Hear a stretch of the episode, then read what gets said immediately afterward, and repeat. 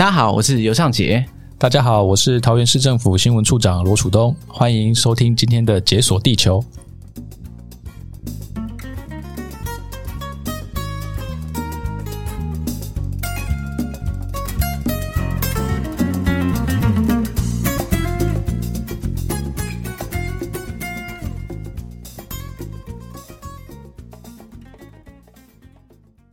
耶！Yeah, 感谢罗楚东处长，哎，谢谢尚杰，感谢邀请我来上节目。大家除了收听《解锁地球》之外，也可以阅读一下我们今天要讲的这个主题《桃园志》对这本刊物。我今天来就是要特别介绍我们桃园市的市刊《桃园志》。对，那在录音前，其实我收到那个《桃园志》的刊物的时候，我其实还蛮认真的阅读里面的内容。哎呀，谢谢。后来我发现，哇！它不管是在设计啊、编排跟内容安排上，我觉得跟我想象中的由公家机关发行的刊物其实差距很大。对，好奇就是说，哎，桃园志在创刊的时候背后的理念是什么？桃园志哦，它是在二零一五年的时候创刊，嗯，那其实到今年也过了蛮多年了哈。那在今年正式改版之前，它其实已经发行了九十一期了。哇，九十一期很不容易。对，好，那过去呃也是一个很成功的刊物啊。但我们在今年也因为刊物毕竟也发行很长的一段时间了，嗯，那我们其实呃也希望有一些改变。那这个改变还是要呃有所本嘛，我们希望可以越改越好。好，在过去的基础上面把它发扬光大一下。那所以我们今年呃特别也透过一些问卷的调查啊，然后我们也跟呃我们很优秀的团队不断的讨论啊，所以今年在五月份的时候推出改版的第一期，就是我们的第九十二期。嗯，推出之后呢，其实呃应该桃园市民都发现到，其实跟之前有很大的不同哦。过去比较偏向呃所谓的文青风，有大量的留白哈，以照片为主。那我们改版之后，其实我们的这个整个不管是用色啊，还是说排版啊，或者是说呃，我们文章的撰写跟主题的挑选，其实都比过去的这个模式哈有很大的转变哦。也就是说，更大胆了，更多元了哦，让大家呃明显感受到跟过去的不同。诶，那想好奇问一下，就你这样观察，桃园志相对于其他的像不同地方的公家机关出的这种刊物啊，它主要的特色跟差异在哪里？呃，桃园志这本市刊啊，其实它的特色在是说，你很难看到我们市长或者是这个市府的任何一个官员在里面出现，就是没有市长在前面 say hi 这样子，几乎应该是完全没有 哈。嗯，里面完全都是我们自己桃园在这个城市里面的人事物，都是以市民为主角。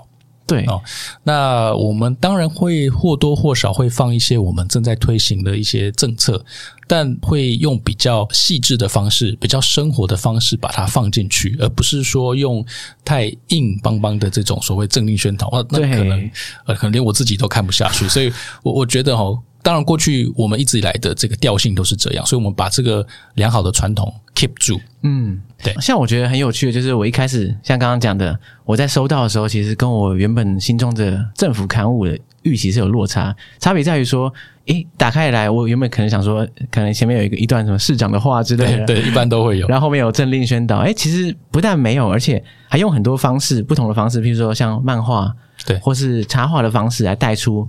呃，现在目前桃园在地的小店家，或是说目前桃园民众在关心的议题等等，对，那我觉得这是很有趣的尝试。对对对，呃，我们在这个所谓主题的挑选哈、啊，我们也让它的主题性更加的明确。嗯，那过去会以照片哈、啊、为这个所谓杂志的主角啊，可能封面上会一张很美的、漂亮的图哈、啊、照片。那我们在改版之后，我们让每一期的主题性在封面上就看得很清楚，在整个呃试刊的编采方。面也是扣着这个主题去发想哦，去发展。比如说，我们最近的这一期，在十一月一号刚发行的，我们讲的是说，你想要成为一个什么样的大人？哇，刚好就呼应时事，应该是呼应最新的作品这样。对，所以我们在里面的一些，不管是主角的这种呃邀访啦，还是我们呃这个店家的采访，甚至主题的创业的部分啦，哦，还是说呃我们里面跟政策比较有关的，比如说妈妈选择冻卵。哦，那这个都是从你想要成为一个什么样的大人哦，什么样的自己去切入，然后让呃我们的受访者能够畅所欲言。那当然里面当然包含了一些我们想要推展的政策啦。啊，所以这一次比较改版之后，最大的特色还是在于说，第一个主题性明确，第二个更加的活泼。那您刚刚提到的那个漫画，也是我们这次的巧思啊。嗯嗯嗯。哎，讲到这个冻卵的议题，我就觉得，哎，就是很有切身的感受。对，因为随着年纪到一个阶段之后，冻卵现在变成一个朋友聚会之间的热门话题。对，虽然我们两个都是 男性，可是旁边应该有很多女性朋友会讨论这个问题。对，讲到现在，我对冻卵也是蛮熟的，也是专家。对，其实很好奇，就是你在选择不同的就是主题呈现在桃园志里面的时候啊，通常是怎么样选择？像譬如说冻卵应该是结合一些政策相关的，对对对。那如果是其他的在地议题的话，会是怎么样的一个选择过程？我们每一个月哈，嗯，都会有一些新的政策会推出。那当然，我们也会去观察。呃，透过不管是新闻的收集，还是说网络声量啊，或者是网络的这个话题的这个所谓讨论的热度，嗯，我们来判断说，诶，哪一个政策是大家比较有感、比较想要多了解的哦？嗯，那我们就会从这个去切入。那比如说像冻卵哦，那冻卵是因为在我们整个施政主轴，其实很大的一块重点就是在妇幼政策。那不只是冻卵哦，我们呃，在这个生育的津贴，我们多一胎多一万。比如说我生第一胎是三万，第二胎就给你四万，然后再来多一胎就再多一万哦。这个也是全台目前条件最好的。那延续过来，比如说我们往回推到妈妈的部分，就你刚我们刚讨论的冻卵啊，也有我们甚至也有给妈妈所谓产后忧郁症的这个心理咨商的补助哦。这个算是一条龙服务，对对对对，这个。当然不是只有妈妈，我们也给配偶。嗯，虽然可能这个人数或者是说心情受影响的不像妈妈这这么冲击这么大哈，但是有一些可能爸爸还是会有一些些不适应的地方。对啊，对啊。所以我们就其实也鼓励，如果爸爸也是觉得啊想跟心理咨商师聊一聊，那就夫妻一起去。所以我们在这方面也有提供补助。所以像您刚刚提到我们怎么挑选，我们大概就是说我们自己施政的主轴，然后我们透过去观察市民对这样的这种。看法跟感觉，嗯，我们还不是非常让大家理解的时候，我们就加强这个所谓我们宣导的力度。那如果说是我们觉得对大家是有帮助的。然后需要多一点点这种故事性来让大家更加了解政策内涵的，我们也会把它放进我们这个所谓编采的主题里面。嗯嗯嗯，我感觉到在桃园志里面看到的各种主题啊，跟桃园在地的连结性很强。对，对，那我想本来就是桃园志背后的理念，一定是紧扣在这个地方，就是非常地区性的对的一个刊物。其实很有趣的，就是在台湾有这么多不同的县市嘛。那我们讲到很多地方，它可能很鲜明的特色，譬如说讲到台南，大家心中有一个画面出来，对，或讲到花莲，讲到台东。那我好奇，就是就你在经营这个刊物的过程中，还有你在桃园工作啊、生活的过程中啊，你觉得桃园这个地方对你来说，它的特色是什么？桃园哦，桃园的特色，我觉得是多元，然后年轻跟非常的包容。为什么会这么说呢？因为桃园是目前平均年龄最低的一个城市，我们平均年龄只有四十一岁。哦，是全台湾最低吗？对对，就是我总共两百三十万的人口嘛，哦，也是大概呃，目前台湾里面人口正成长最快的，嗯，就是持续的在这个增长，而且我们的净移入是很多的，现在在今年也正式突破了两百三十万人的人口。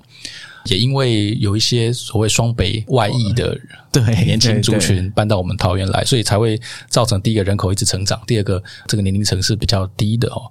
第三个重点在于说，为什么刚刚说多元？桃园是客家人最多的城市，然后是原住民第二多的城市。原住民第二多？对。哎，这我真的是没想象到。我们一般想到原住民哦，可能觉得啊，一定大部分都是居住在花莲啊、台东啊。嗯，但是其实原住民人口最多是花莲没错，但是第二多的在桃园。哦，是哦。对，我们大概有将近大概九万，超过九万喽，九万的原住民的这个朋友都居住在桃园，而且大部分都是平地原住民。好，然后我们的刚提到客家人口有大概九十万的人口，是全台最多。那我们的外配大概有将近七万。移工有大概十三万多的人口，哇，那真的是每个族群都有很大占了很大一部分比例。那闽南人有一百一百三四十万哦，所以其实我们的族群的分布跟族群的组成，它是非常多元的哦。所以我刚才会您问到我说桃园的特色什么是什么，我就第一个印象就觉得它是一个很多元的，而且很年轻的哦。这跟我们的人口结构是有关的。嗯、对你刚刚讲到说，它持续有很多外来的居民移入到桃园嘛，对不对？那包括了就是像双北。就其实我身边有不少朋友，可能过去在双北生活，然后渐渐发现，哇，那个生活压力可能压力。实在是受不了，所以开始往不管是宜兰或是桃园对。移动这样子。对，那在这个过程中，我在想，呃，如果说外来人口移入桃园的比例很高的话，是不是表示说，哎，这些人他们过去并不是桃园人？所以你会怎么定义桃园在地的文化的特性？对，桃园在地的文化就是说，我们一方面哈移入的当然以双北为主，那双北来的。这些年轻的朋友哈，他本身可能也是从南部在台北工作，那可能北漂族这样对，然后工作一 段时间，可能即将要成家立业了哦，可能要找寻一些呃，你你你可能在台北这个生活费跟居住的成本高的时候，你大概会多想一点嘛，觉得那我不然搬到一个房租比较低的，对、哦。那所以我刚刚提到，呃，这些原本在南部的朋友到台北来，后来移入到我们桃园，他本身就有他来自南部的一些。呃，他这个不管是文化哈，不管是想法，那也有本身就住在台北的，好，他移到我们的桃园，所以还是在于所谓的多元啊。嗯，那这个多元其实他在汇流在桃园的时候，他既有来自双北这种我们期待桃园希望有这种首都或者是双北的这种规格，那他也一来他也会习惯说，哎，我从南部来，其实我也很喜欢南部那种有人情味。很温暖的这种感觉哦，跟跟步调哈。那刚刚提到这些各种不同的生活形态哦，都可以在桃园看得到哦。所以桃园在文化哈，然后在生活，甚至在内涵哦，我认为它是一个很有潜力的地方。也就是说，大家愿意在桃园住下来，那也代表说桃园是一个很有充满机会、充满潜力的地方。所以它确实在我们不管从各个方面来看。它都是一个持续在成长的一个城市。这样说起来的话，桃园好像有点像是结合了台北的优点跟其他地方的优点，而变成一个全新的样貌。对，它可能生活压力不是像台北、双北这么巨大，但是同一时间它有很多发展的潜力，在生活条件上又是比较呃稍微宽松、有余裕一点这样。对对对，以这种所谓。通勤啊，宜居的这种生活形态来讲哦，我们在桃园市里面其实也有提到所谓“一二零零”的这个政策哦。对，这个应该想必是大家近期都非常有感。对对对，那我们当然不会很单纯的去谈“一二零零”啊，帮大家省多少钱啊。但是我们透过有使用“一二零零”的这些所谓年轻的上班族，嗯哦，他因为这个政策的推出哦，他可能对他的生活有什么样的影响哦？当然最直接的就是所谓这这个交通成本、运输成本的降低。对，那二来还。还有就是说，我们在所谓生活圈的融合方面也更加的密切了，因为嗯嗯嗯呃，就像刚刚讲的哦，我们这移动的成本降低了。那过去可能大家搭个捷运、搭个火车，可能会有一些成本的考量。现在一二零零一张，我没事其实搭着火车、搭着捷运，我就可以到处去逛，而且这个捷运是包含机捷。嗯嗯嗯，所以其实，在整个基北北桃的这样的生活圈，呃，我们透过这个一二零零的串联哦，其实是让大家更加的密切。这个我们都在桃园市里面有透过比较活泼的方式来呈现。嗯，其实我自己感受也蛮强烈的啊。像以前过去的时候，会觉得作为一个常年住在台北、新北的人来说，我以前会觉得桃园是一个有点距离的地方。对对，但现在随着就是不管是交通啊，或是像捷运，现在也越开越远嘛。对，那所以说。呃，我会感受到身边其实越来越多人把台北跟桃园变成一个一日生活圈。对，就是早上通勤或者晚上通勤，其实都是很正常、很很方便的一件事情。对对对对对，对啊。那像上节很常到世界各地去旅游嘛，哦，所以我想你你对于交通这个一定是最有感，因为只要一个地方的，特别是呃这种大的城市，只要交通是方便的，然后成本是低廉的，嗯，那其实不光是生活啦，未来可能在整个旅游的部分，它也可以有很大的注意。对啊，特别是桃园又是机场所在，对外国人或者是其他不同的游客，第一站来到台湾就是在桃园。对对对，所以我觉得其实桃园连外的交通，或是桃园在市内的交通，其实对大家来说应该是需求非常非常高。对，所以我们再来就是，如果交通的这个条件跟环境能够逐呃逐步的改善，我们其实也要花更多的心力哈，把这个不管是文化的内涵啦，还是说我们旅游的品质哈。嗯再把它提升，那相信就会让整个城市的特色更加的明显。对，讲到这个城市的特色，刚刚讲到桃园的这个城市的 DNA 是比较像是一个多元融合的概念。对，对，那也提到说很多新住民啊，或者说不同国家的移工，很常在桃园形成这样的聚落。对，那我好奇就是说，这像这样的族群在桃园。你觉得它带来怎么样一个特色？呃，我们刚提到哈，这个移工跟新住民，就是说让桃园它更加的有生命力，然后也让桃园的更加的有生产力哦。嗯，那桃园是工业大城，我们一年的工业产值大概有三兆，是全台湾最多。三兆，对哦。那很多的包括 PCB 啦，还是说有一些物流啊，它主要的大厂哦都在我们的桃园。这也造就了为什么会有这么多的移工，哈，那移工来当然会带来一些不同的这种呃文化的面貌，哈，所以虽然大家有时候会戏称说啊，到中立车站好像到了东南亚哦，很多这个移工朋友，但其实我觉得大部分的桃园市民哦。也蛮习惯，就是说有这些不同文化的汇聚哈。那我觉得这个是一个优点，也是一个优势了哈。那当然我们会慢慢的把这个整个生活环境再更加的提升。但是你刚刚提到这个 DNA 哦，有时候就是说在不知不觉里面，我们让市民。很习惯有来自世界各地，甚至是说台湾各地的这些不同的这种族群哦，大家会更加的包容哦，然后对于各种的事物也能够持比较开放跟这个呃敞开心胸的一个态度了。嗯嗯嗯，像我自己的话，就还蛮喜欢到桃园不同的地方去吃东南亚美食，比如说像桃园车站后站，对，就有一个区域，他们有很多像是泰国啊或是越南、印尼相关的料理。对，我们还有那个呃龙岗的米干节，它就是。欸龙岗对，已经办十几年了哦。嗯、那它就是因为呃，龙岗在那个地区，中立那个地区哦，嗯，它是过去滇缅，我们有一些国军。到台湾来之后，他们就在那边聚集，就这边住下来了。哦，就是当初在那个滇缅那个地区，是孤军后裔。对对对，哦、他就把他们当地的这个这个，不管是吃的文化哈，还是穿的这种传统服饰，都带到台湾来。所以，我们有这个龙干米干节，也是、嗯、呃，这也是被列入在交通部的观光年历里面，就是说，哦、它是一个台湾独有的一个。特色的这种节庆活动，嗯嗯，还有呃，我们的闽南文化、眷村文化也很多哦。桃园是眷村最密集的地方哦。你说全台湾眷村最密集？对对，所以很多年前有一个电视剧叫做《呃光阴的故事》哦，对对对，它其实就是在我们桃园拍摄哦。对对，那也就是说，呃，眷村它有一种很独特的这种呃文化的，不管是。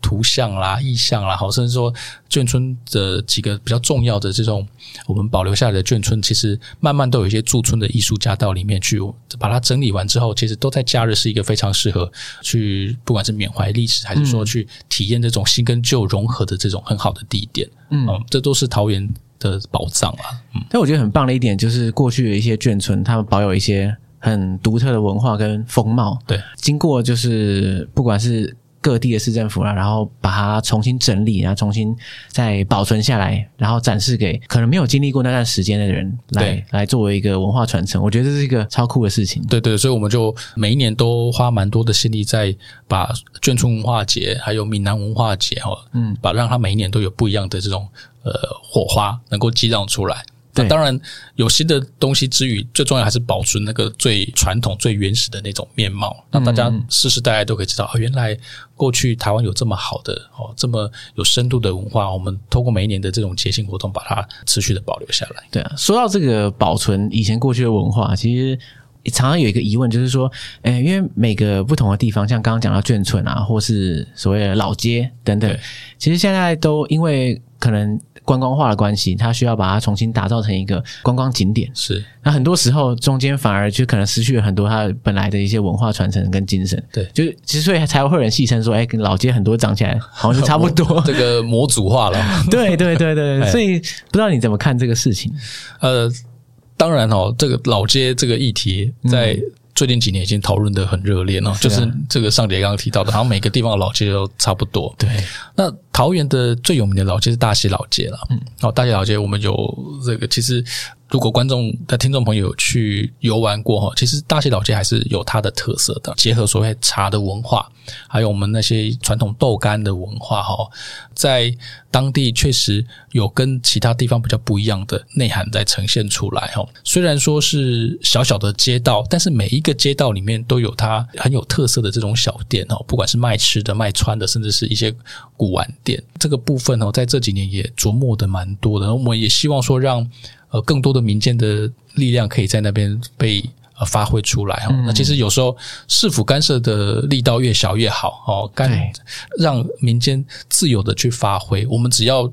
支持他们，然后协助他们把这个地方宣传出去。有时候，当然宣传他们可能由于经费的关系，或是由于这个可能管道不是这么多，嗯，哦，所以这个时候，像以我们新闻处为例，哈，我们的角色在加入，哈，透过桃园志，透过我们跟媒体之间的互动，哈，透过不同的管道，我们把这些呃民间在呃刚刚提到的大溪老街，或者在其他各个地方眷村啊，还是呃美术馆里面，他们所要带给。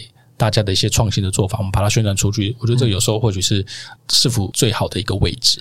对，你刚刚讲到说，诶，你觉得市府它干预或者是参与的越少，对，有时候其实反而可以激荡出更多不同的东西。对，对啊，我觉得这个这是完美的体现在桃园志上面啊。对，就是说它在不管是选题或者内容呈现的形式跟方式，都是非常有创意，不是流于一般就我们过去熟悉的这些政府刊物这样子。对，我觉得很难能可贵的事情。是啊，而且。这个编采团队都很年轻啊，嗯，看得出来，看得出来。其实翻开来，第一个感觉就是它是一个风格非常年轻的刊物，对，很不一样的风格。对啊，如果说我们听众朋友在听这一集的时候，嗯，也可以同时去下载我们的电子书，因为可能你们不一定手边有纸本，但是去下载电子书，或者是说我们有它的专属的网站，嗯，可以同时去看一看哦。我觉得它的风格比较像是朋友之间那种交换日记的感觉，哦，就它里面有很多手绘的。或是呃手写的文字，嗯，好，然后它的拼凑，它有时候用大的色块，就很像我们自己在这个手做的这种日记本啊，或者是笔记本，我们会去把一些重点标志出来，嗯，它就跳脱了过去制式的它的那种编排的方式，哦对，我我我觉得我也建议大家可能在听的时候，或许呃用想象的可能想象不到，但是你们这个时候如果可以。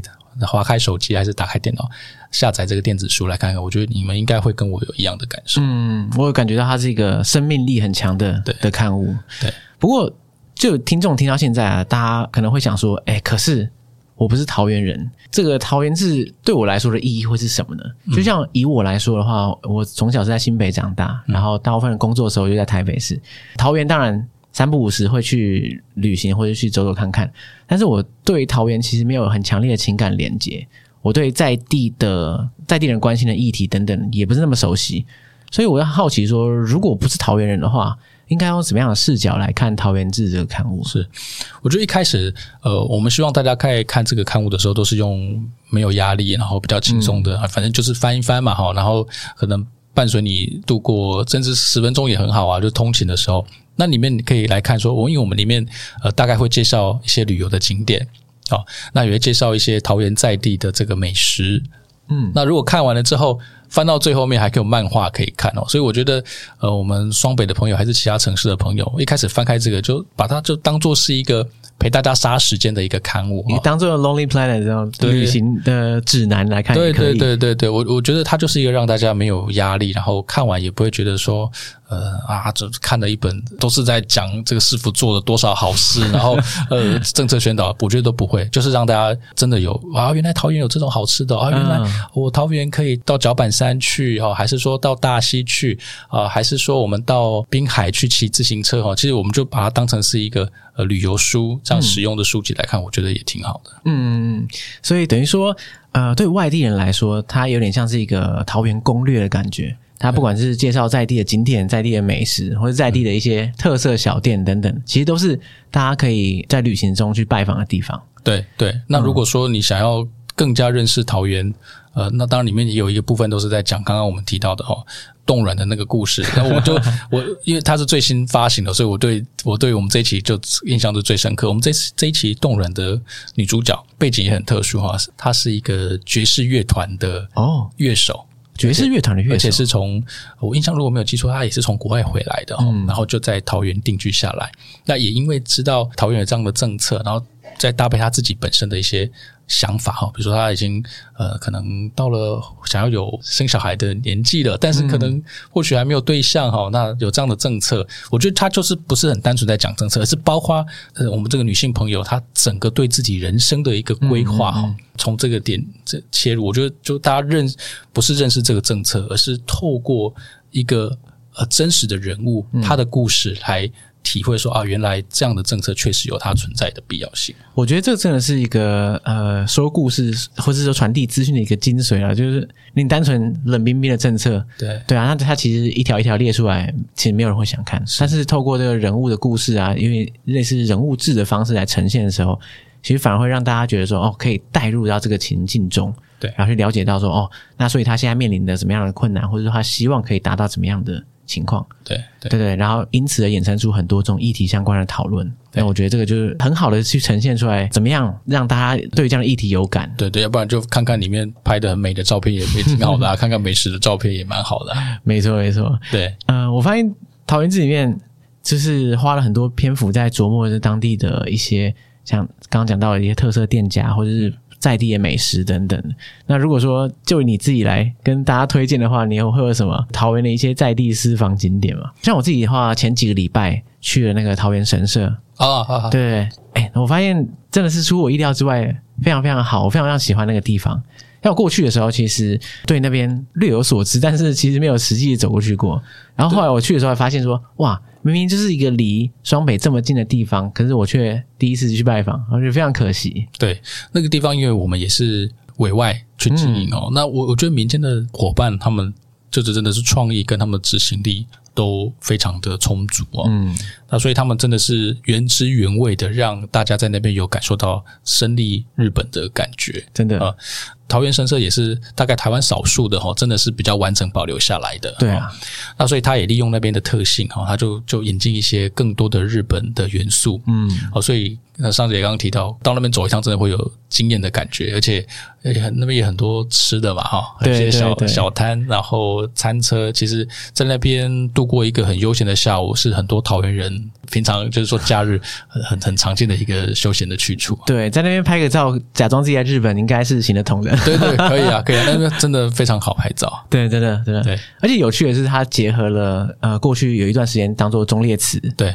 的这个角色，两者结合在一起，更有一个你可以看透不同时代然后变迁的这个感觉。是，我觉得那是让这个地方变得更有深度了对一点。对啊，对，因为它它同时也是这个您讲的也是这个桃园的忠烈祠嘛。嗯，那我觉得它就是说一个大家就可以在那边体验。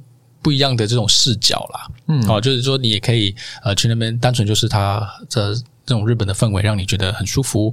那也一种是去那边看看啊，这这忠烈祠我们呃过去的这些英勇的呃，不管是在哪一个时期的这些将士哈，我觉得大家都可以在那边看到我们想要看到的一些不同的面相。嗯嗯嗯。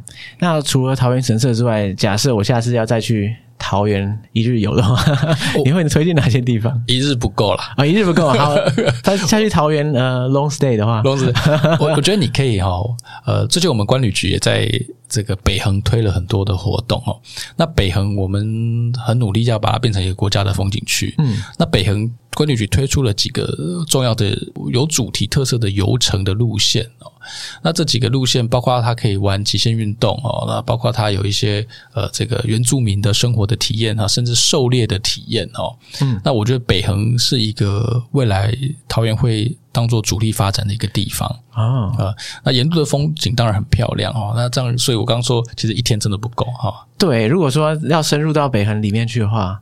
对，需要安排比较长的时间，才不会说，呃，你好不容易来到这里，然后行色匆匆，反而没什么意思。对对对，所以是否会努力的把这个基础的建设做好哈。嗯，这比如说我们道路交通的环境啦，哈，甚至未来可能接驳的交通工具啦，甚至一般旅游最在乎的你的。公厕是不是有打扫干净？好，你对垃圾放的地方，垃圾桶是不是随时的去把它做清洁？哈，让大家到桃园，他是有感受到说，呃，它不是一个硬堆砌出来的地方，而是说我们从细节去着手。我刚刚我提到了几个，大家去旅游，呃，这个地方漂不漂亮可能是一回事，但是有没有在细节里面做到好？比如说公厕跟。这个垃圾的维护、环境的维护，呃，这个都是我们未来会琢磨的重点。嗯，每次到一个不同的景区，其实看一些小细节，就可以感受到说，哎对，这个地方有没有受到重视？对对对，其实好多好多地方可以玩，比如说我们的石门水库阿姆坪，现在也可以玩 SUP 啊。所以其实、哦、对对，也是今年才刚这个完工落成的。哦，对哇。石门水库它整个，所以等于说它已经它不只是一个风景区而已，而是它可以进行一些水上活动。是的，是的，是的。哦、我们目前也是正在推广这个啊。我相信我们，你看起来超级运动了，这应该是你的菜，这应该是我的假象。没有啦，不过确实，我我自己是蛮有兴趣，在外加上我们其实很多听众是也是热衷于水上活动。大家如果听到这样有这样新的地点可以让他们做这个水上活动的话，应该是会很高兴。对对对对对，真的是多了一个可以去玩的地方。桃园真的蛮蛮，过去可能大家比较少呃被挖掘出来。那我们慢慢的，我们也不要贪心，我们呃一个一个准备好了，把它推出去，好让大家可以说哇，呃这个桃园这样的这个新推出来的景点，还真的是有用心哦，还值得推荐大家都来玩。对，那除了这些比较大的。像刚刚提到的，就是大的计划跟景点之外，其实还有很多不同的地方形成特殊的面貌，其实都在桃园志里面有做很多不同的介绍嘛。对，对，像我们桃园志啊，里面就有一个单元叫做“桃趣”，桃就桃园的桃，趣是趣味的趣哦。那这个单元里面就都会介绍一些桃园的景点哦。所以刚刚提到我们在翻阅这个桃园志的时候，其实你这个听众朋友可以立刻翻到我们这个单元的桃趣，我们就会每一期都会介绍一些呃特殊的，然后值得大家去。玩的地方，比如说我们在第九十二期啊，就我们改版后的第一期，我们介绍的就是桃园的老城区。嗯，啊，这这个它它的这个切入点也很有趣，就是当老灵魂遇上新场景的魔幻写实哦。所以呃，我们可以在桃园车站附近啊，在我们这个大庙景福宫附近啦，哈，然后呃，看看过去的这些呃这个历史的文物哈，然后跟现在的这个建筑物这。独特台湾的这种街景的特色，我们都会在这个桃园志里面有一些介绍跟琢磨。嗯，其实我在看那一段的时候，有点呃出乎意料之外，因为像桃园车站那附近，其实我算是相对比较熟的。可是，在过去我没有这种背景知识的时候，嗯，其实我走过去那些地方，就是真的是路过而已，对，不会特别去了解它背后的一些呃历史意义啊，或者一些文化脉络等等。对，说到这边，我要来政策宣导一下，我我们也是考量到。呃，希望大家能够多深入这个城市里面的一些呃巷弄的美景哈，所以我们也在今年推出了这个 U Bike 六十分钟免费的政政策哦。嗯，所以您您如果到或者听众朋友到桃园，在车站下车，其实就骑着 U Bike，你可以在一个小时内就好好的逛逛这周遭的一些景点哦。这也是蛮适合轻旅行的一个城市，对。然后最好手上搭配一本《桃园志》，对对对，旅游攻略指南。对对对对，我我们《桃园志》哦有一个特色，我们每一期是印制了三万本，嗯，但是我们百分之八十，就是八成以上，我们都是寄送到非公务机关。哦，是在地的店家吗？这样？呃，全台都有。OK。好，所以一般这种哈，可能大家想啊，一定都只能在区公所啊，还是说卫生所看到。嗯，我们这个其实八成以上都是寄到，比如说咖啡店，然后交通的节点哦，甚至啊，我记得好像是不是健身房也有哈，所以都是跟一些我们平常生活里面会去呃接触的一些嗯这个商家啦哈，还是说节点，我们会寄到那边去，而不是说都单纯只是呃发给一些什么学校啦啊呃，所以大部分。一般市民都看得到。对，认真说，如果在飞机上或者在什么高铁啊或者火车上有桃园志的话，我会很开心。哦哟，谢谢谢谢，真的真的。我们继续努力，看它能不能再继续推广到更多的地方。对，那当然，大家不见得手边就可以立刻拿到桃园志，或者有有机会翻阅纸本嘛，对不对？那刚好提到说，桃园志现在都有出电子档，我们有电子书，我们有主题的网站，嗯、然后我们也会。呃，每一期也会拍摄动态的影音哦，所以其实也可以到我们的 YT 甚至主这个主网站。我们这假设觉得啊，呃，看文字哦有点累，那我们就看影音哦，所以我们也有影音版的哦。其实都我们从各个方面哦，希望让大家都能够接受桃园志。哇，那这样的话其实是非常全面的啦。如果习惯纸本的听众们，就是大家可以在不同的地方可以找到桃园志的刊物。那如果说想要阅读电子档的话，可以在桃园志的官网上。对，对我，我们桃园志有电子书是在官网上面可以下载。嗯、然后，如果说你想要看影音版的哈，嗯、也可以在我们桃园市哈，市是事情的事，哦、在 YT 上搜取搜寻桃园市哦，就可以看我们桃园志的 影音版，有点饶舌，但是大家记得搜寻桃园市，然后看桃园志这样，有押韵，有押韵，OK 的。要不然脸书啊，其实或呃。呃 Instagram 都可以有一些我们相关的资讯。OK，那这个相关的链接我都会放在本集的资讯栏当中啊。是对，那非常感谢罗曙东处长今天来跟大家分享桃园志的那个背后的各种理念啊，还有特色。谢谢。那我真心是觉得桃园志是一个很与众不同的。这个市府刊物，然后我觉得它里面的内容、故事跟选题都非常用心。谢谢你的肯定哦，我们就就只能继续努力的。这个因为很多市民大概对我们的期待也很高，对，所以接下来很期待桃园市可以长久经营下去，然后不停的一定呃带来更多不同的桃园市。